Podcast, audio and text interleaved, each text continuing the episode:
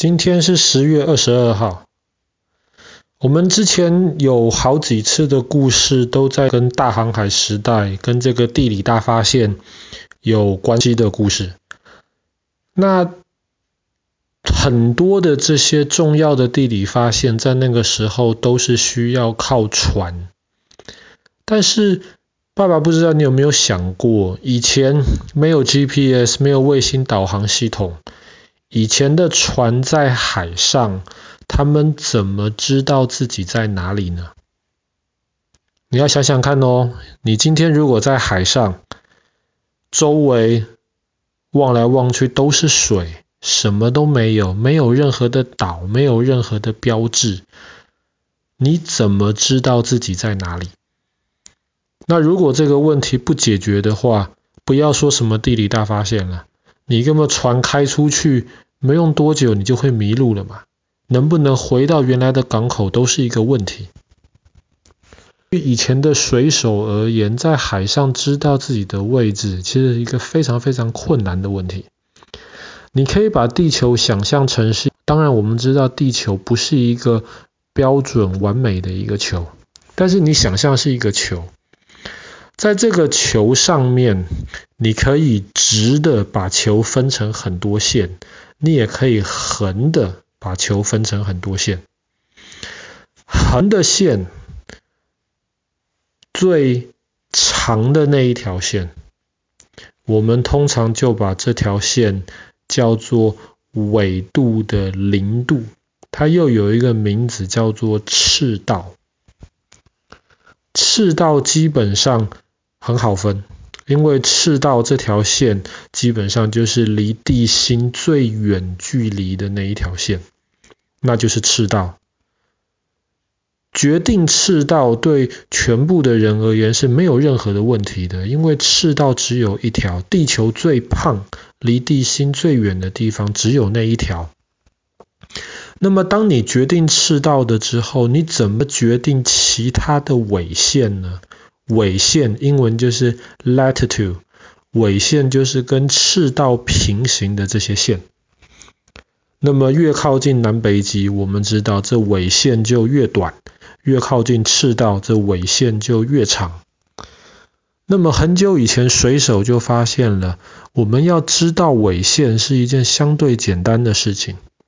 答案就是，我们只需要看太阳就好了。我们看太阳的位置。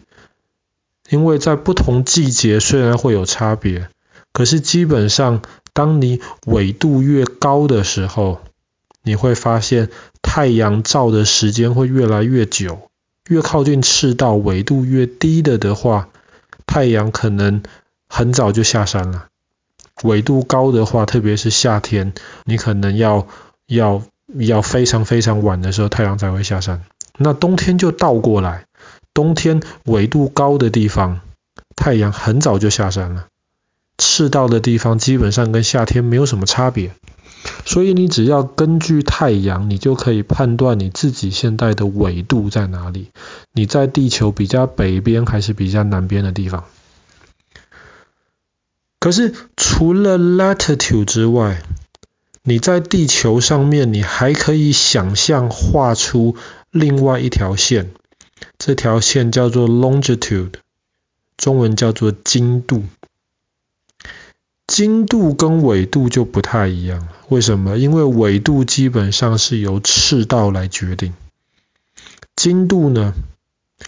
你如果从地球的北极画一条线，一定会通过赤道连到南极。那么你觉得地球上可以画出多少条经度的线？地球上可以画出多少条从北极通过赤道到南极的线呢？答案是无限多条。所以赤道只有一条，但是 longitude 经度可以有无限多条。而且关于经度更麻烦的一件事情是，赤道或是纬度的高度，你可以用太阳来判断。经度要怎么来判断？这个科学家几百年来一直要试着解决这个问题，因为你得在地球上面知道你现在船的位置，你要用经度跟纬度来表示。港口的位置，你要用经度跟纬度来表示。你只有能够确定知道经度跟纬度怎么计算，你才能够知道你在哪里，你才能够找到港口。所以几百年来，很多人要解决经度的问题，那么大家就开始想办法。我们之前讲过，很有名的天文学家呃伽利略，呃伽利略，他就发现你可以透过观察木星的位置，那么来知道你的经度的位置。后来人发现不一定要木星，你也可以透过观测月亮。可是这些都很难，不是很方便。到十八世纪的时候，一个英国的科学家总算发明了一个机器。这个机器可以判断你现在精度在哪里。当然，这个是已经在大航海时代之后很多年的事情了。在大航海时代的时候，他们就只能靠着天上的星星来判断自己的精度。白天就靠着太阳来判断自己的纬度，在这样子困难的情况之下，其实真的是一件很不容易的事情。好了，那么现在经度也能判断出来了，但是爸爸刚刚提到，因为纬度赤道这条线只有一条，可是经度能画出的线有无限多条。那么我们要大家要统一明白你在讲什么，我在讲什么的话，我们得统一规定，只有一条线才算经度的零度，对不对？大家就在争哪一条线才算是经道的，呃，才算是经度的零度呢？那么在一八八四年十月的时候，全世界很多不同的国家。都聚在一起开一个会，这个会就是在讨论哪一条线是经度的零度。从此以后，经度其他的位置都从零度线开始算。后来，因为那个时候英国是全世界最强大的国家，号称日不落国，只要太阳照到地球上，不管哪一个角落，都会有英国的土地。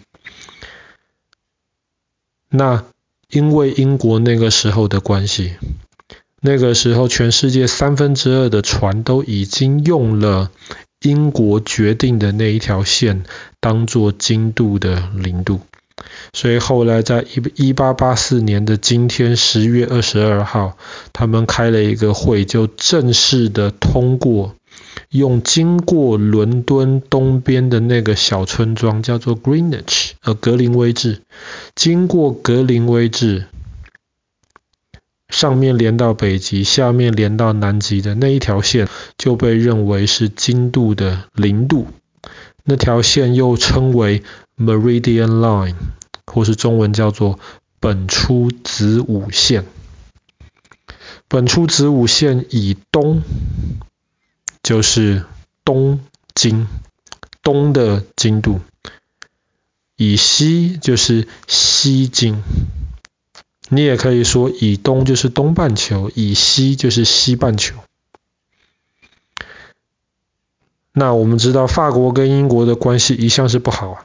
所以，即便一八八四年的这个国际子午线大会，大家通过了格林威治这条本初子午线是经度零度，接下来几十年，法国还是在用北极通过巴黎到南极的这条巴黎子午线，当做是经度的零度。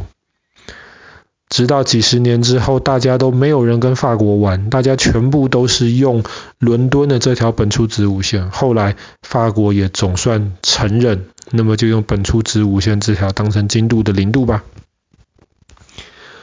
那今天伦敦东南方的这个呃格林威治，它本来那个地方有一个天文台。你如果现在去那边参观的话，你会发现在地上就有这一条线，就是本初子午线。那么你可以站在那条线上面，一只脚跨在线的右边，一只脚跨在线的左边，你就可以跟别人说，你站在地球的东半球跟西半球上面。可是很有趣的是哦，你如果真的拿着 GPS 到那条线上面去量，你会发现 GPS 告诉你的是那一条线不是经度的零度。那为什么会这样子呢？是 GPS 错了的吗？其实不是。真正的 GPS 显示的经度零度呢，是在本初子午线东边一百零二公尺的地方。那是因为本初子午线是在一八八四年决定的。可是在这东，在这过去一百多年来，欧亚板块还在慢慢的移动啊，对不对？板块还在移动嘛。所以格林威治的地方其实就慢慢的偏离了。虽然大家现在还是用本初子午线当做经度的零度，可是那种非常精确的 GPS 都会告诉你，真正的零度现在已经偏了那条线东边一百零二公尺了。不知道你还记不记得，我们之前常常出去骑脚踏车，天气好的时候，我们有时候会经过本初子午线，对不对？那同样的，你也可以说，你今天骑车骑得好累啊，你就从东半球骑到了西半球去，你这样子说也没有问题的。好了，我们今天的故事就讲到这边。